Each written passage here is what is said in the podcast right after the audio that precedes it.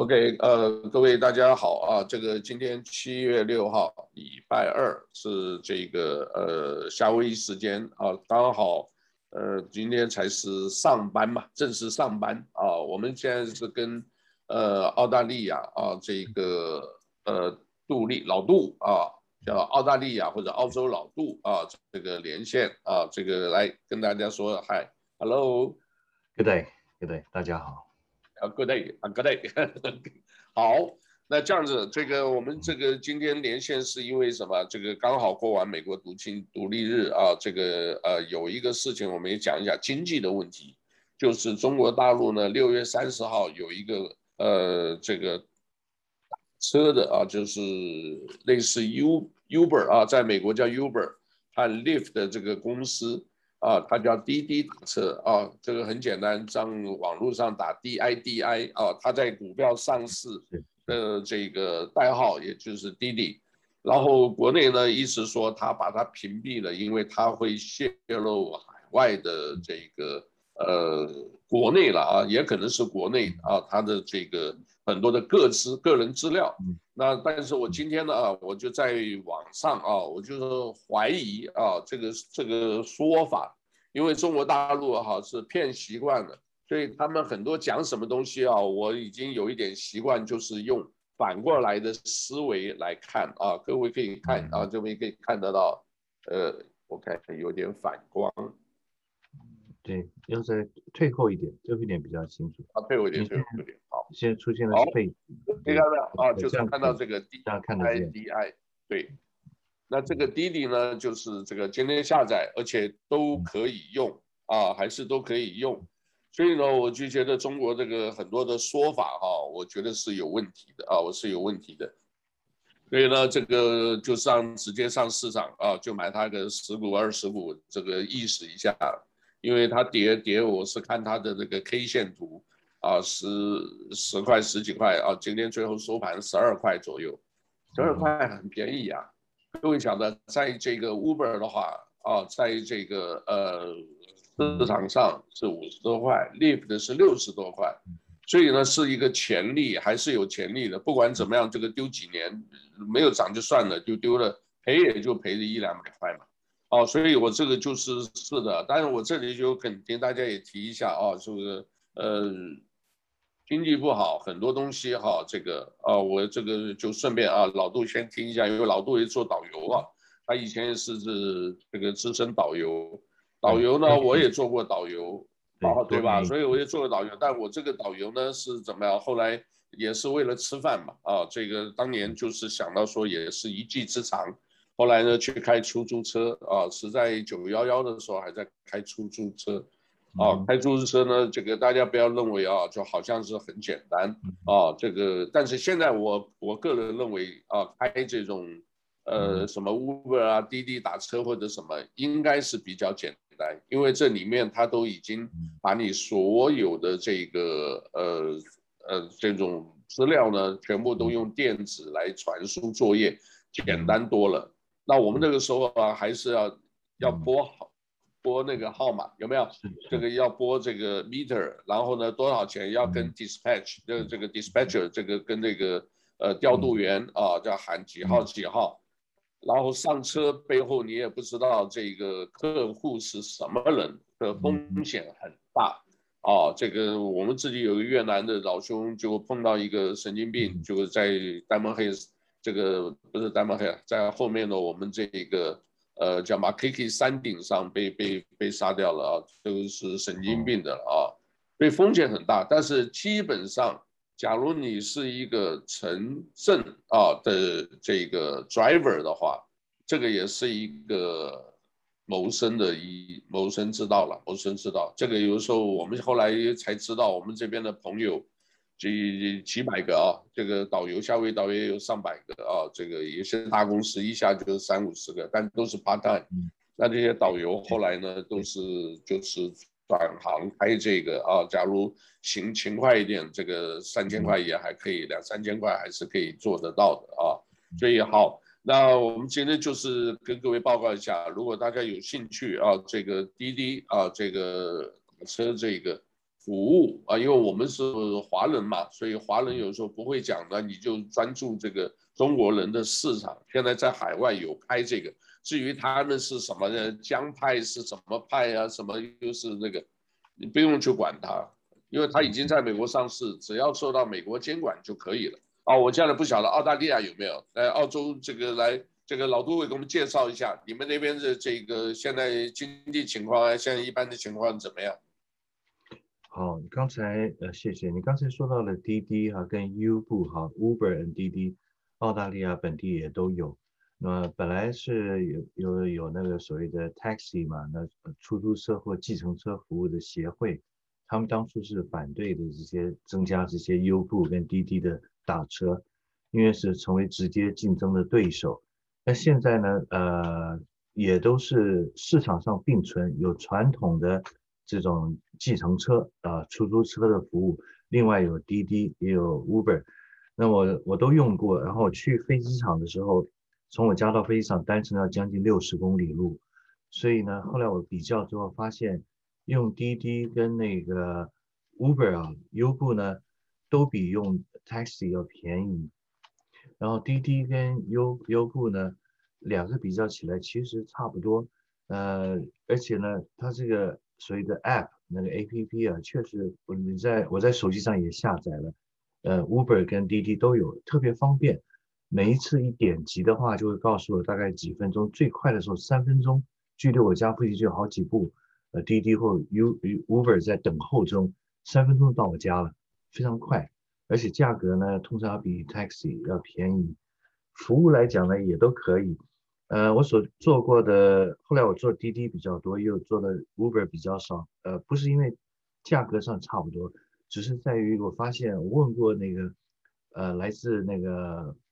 巴基斯坦的中年大叔吧，还有来自那个印度的啊旁遮普的锡克教的中年大叔，他们都在做这些滴滴跟 Uber 的 driver。我问过他们，他们是说那个滴滴给这个他的呃。专属司机啊，给的这个服务比较好，抽的佣金比较少，他们赚的比较多，所以 Uber 呢就条件比较差一点，所以那么很多这些车呢，很多你可以选择不同等级的，有属于经济型的小车，也有比较高档的大车，那价钱是不一样。我都是用经济型小车，小车了。那这些呃新移民开的这些滴滴或者是优步呢，也都是服务态度很好。上一次做的是一个新加坡年轻人。呃，他也住在我家附近，他也开这个滴滴车，然后他们车上都准备小型的瓶装水，口了口渴就给你喝瓶装水，一路上还聊聊天。他们他们问我做现在做这个自由业翻译的情况，我就问他们滴滴跟 Uber 的情况。澳大利亚呢，现在的经济情况还算稳定，但是因为跟中国的外交关系降到冰点。而且澳大利亚有个别的政客、联邦参议员或众议员所发表过的那种，呃，言论是非常的偏激，就是决定那个讲话的语气好像我明天就要跟中国打仗一样，或者我直接要参与中国的海峡两边的这个战争了。当然这是政界的少数声音，可这些声音确实，呃，让中国方面大概也提高警惕，印象深刻。所以很明显的，澳大利亚跟中国这一，呃，从去年的封城以来，那么经贸关系降到冰点，那么中国将来是不是还会继续这么大量购买澳大利亚的这个呃初级产业的矿产品跟农牧产品，特别是铁矿砂，不一定，不知道，因为中国有更多的可以呃替代的来源吧。那么澳大利亚的经济现在另外受到疫情的影响，由于那个边防管制、出入境没有普筛跟边防管制，导致澳大利亚大陆上的六个州现在五个州全部进入封锁状态，疫情封城。那么都是来自印度那种 Delta 的那种变种病毒，呃，Delta 之后再变种。那么现在只有我们墨尔本的维多利亚州暂时还没有封城，暂时情况比较稳定。但是能这种情况能维持多久不晓得。那么这些封城确实对澳大利亚的经济造成了很大的影响，很多的像餐饮业啦、旅游业啦、酒店住房业啦，那么各方面的方方面面其实都受到影响。许多人的失业，许多人的中小企业很难维持，很多的呃老店铺倒闭，像唐人街、墨尔本唐人街几个有名的老的中餐馆，呃呃都呃陆陆续续倒闭，都不营业不下去了。所以这个当然是一个全球的问题，不是只有澳大利亚。我希望这个瘟疫能够尽快的，就像当年的 SARS 一样，或者在更早的1918年的西班牙流感，西班牙流感是全球肆虐。好像瘟疫呃三年之后才呃安停顿下来，那么希望这些事情赶快过去，让经济恢复正常。澳大利亚的物价呢，确实也变贵了。我说的是轻工业呃日日常的消费品，比方说呃牛奶了、牛肉了、羊肉了，呃这些蔬菜水果了，这些日常的东西比以前是要贵。那么当然澳大利亚的粮食可以生产，可以自给自足。但是海鲜刚才想到了所谓的龙虾，因为中国不买龙虾了，那么龙虾有没有变便宜？我的印象中它只有一段时间便宜促销，现在呢还是龙虾还是贵的东西。因为很简单，龙虾既然呃出口量减少的话，那就减少捕捞吧，就等于说让这个大自然可以更多的恢复它的龙虾的族群的富裕吧，所以就就变成了增加一些保自然的保护措施吧，所以。龙虾当然，澳大利亚龙虾质量不错，非常优质的龙虾，还有澳大利亚的鲍鱼也都不错。澳大利亚三种鲍鱼，呃，都是一流的海产品。澳大利亚的经济啊，高度依赖亚洲太平洋市场，而这里面又高度依赖中国市场，中国是最大的经贸伙伴，所以在政治上它是五眼联盟，它必须是呃紧追着美国老大哥。作为美国的呃维护世界美国美国心目中的世界秩序中的作为美国的副警长，那么换句话说，这个这个世界的游戏规则是强者定的嘛？呃，他们认为呃这个世界应该按照他们的意思来运转吧。所以澳大利亚是绝对会在政治上、在军事上、在外交上是一面倒的倾向美国老大哥，是美国最忠实的同志加兄弟的战友。这个是毫无疑问的，那可是跟中国矛盾，呃，就是主要跟中国矛盾。现在好像澳大利亚就是中国在澳大利亚的移民可能有，可能有好几有几十万吧，有没有？差不多，差不多有应该有七十万人。哦，那很多了，那这是很大的族群啊。是，要有没有所谓种族，有没有种族歧视的问题啊？有，有。有也是有哈，也是有，有没有说他们欺负？哦，从亚洲种族歧视有。澳大利亚不是本身也好像也是就是多民族融合的一个一个地方嘛？对，是的，呃，去年新冠呃瘟疫封城的开始是三月，大概三月十六号，二零二零年三月十六号，在那之前，由于某些政客，特别是特朗普总统。所讲的功夫病毒、中国病毒之类的说说法，澳大利亚当时就在我家北边的小区，距离我家大概只有九公里路，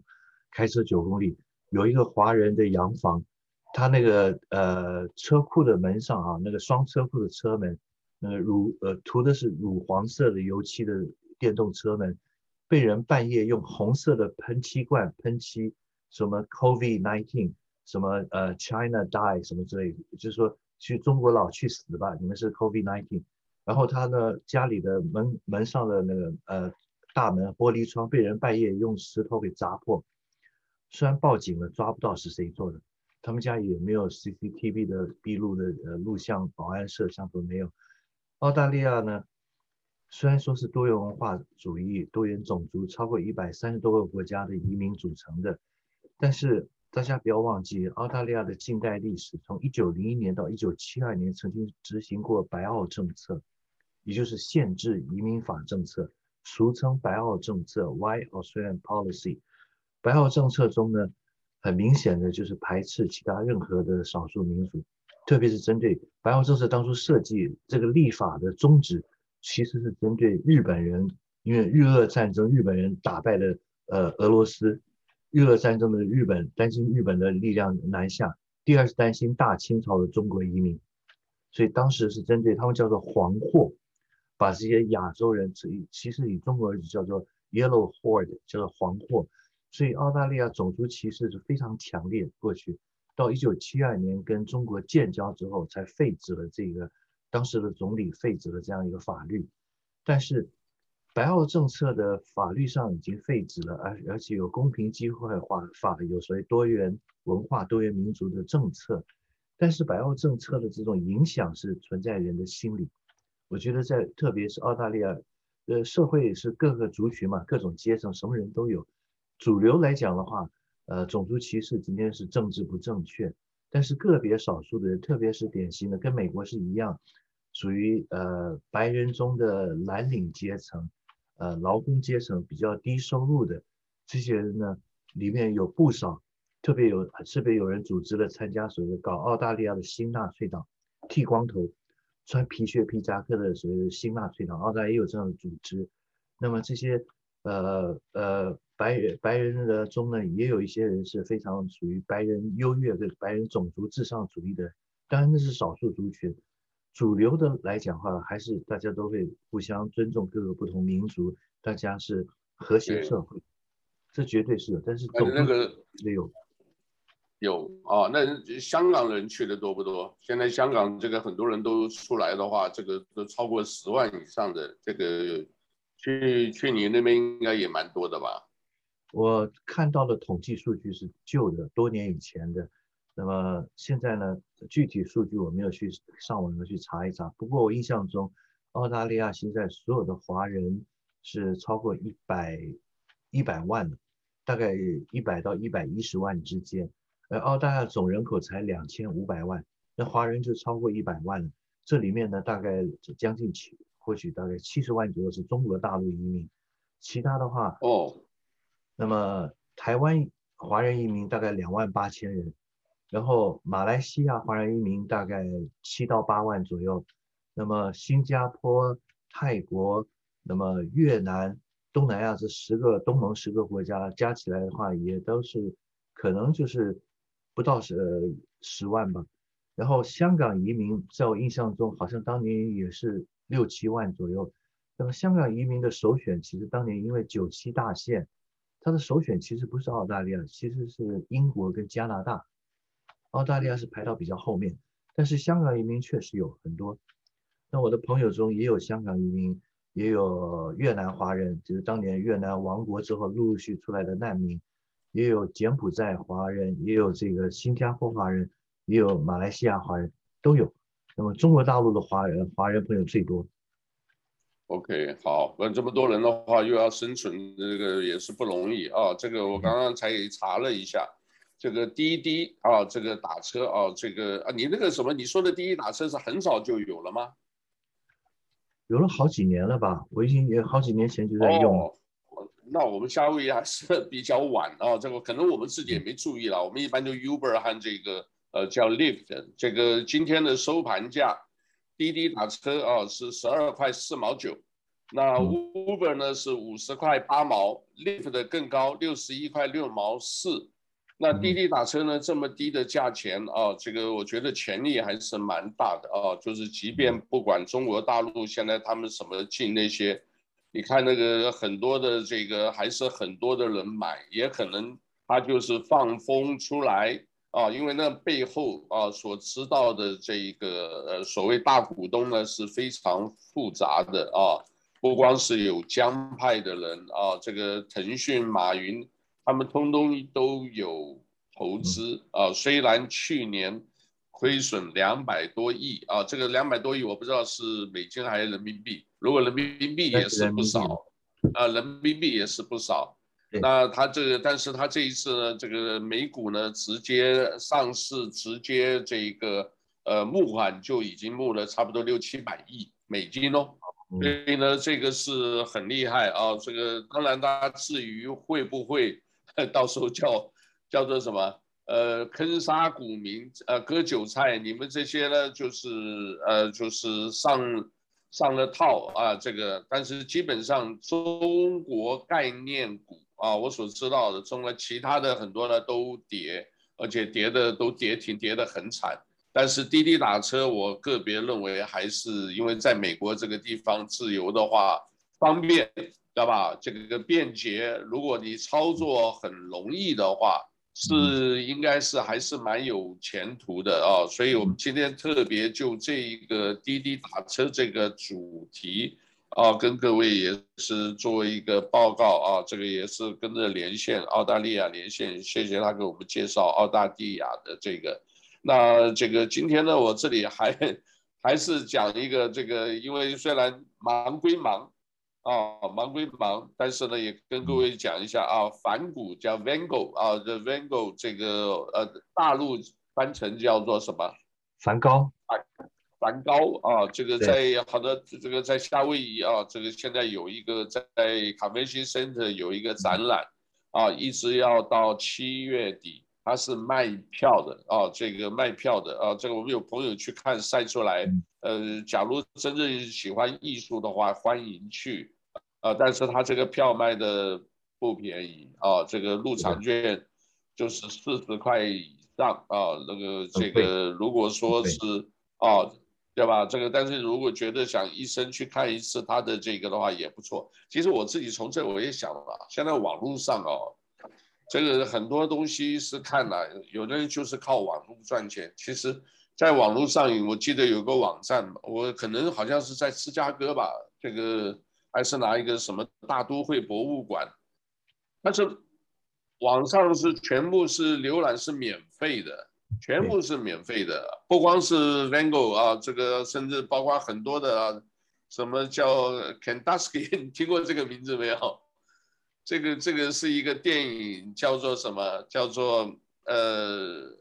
叫做什么？第五修正案，应该也看过。那个是呃，应该有看过，就是那个女的，她先生就是呃，就是。骗他这个说自己被谋杀了，谋杀了以后叫 double double jeopardy，想起来了。哦、看过看过，这个片子是这个片子，我跟学生上口译课程讲法律课程会引用这个典故，那个 double jeopardy 叫 double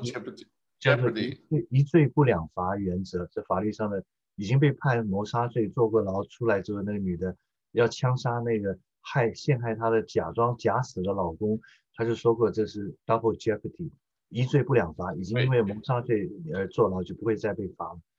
这个这个影片，这是很有名的一个。看到啊，对对，Ashley 啊，Ashley Judd 啊，跟这个呃 Tommy Lee Jones 啊，Tommy Lee 这个 Jones 演那个 Marshall 的那个两个人，这个演的这个里面呢，当然除法律问题以外啊，其实讲的那个概念也很有意思啊。然后最后呢，它里面就是靠的一幅。画啊，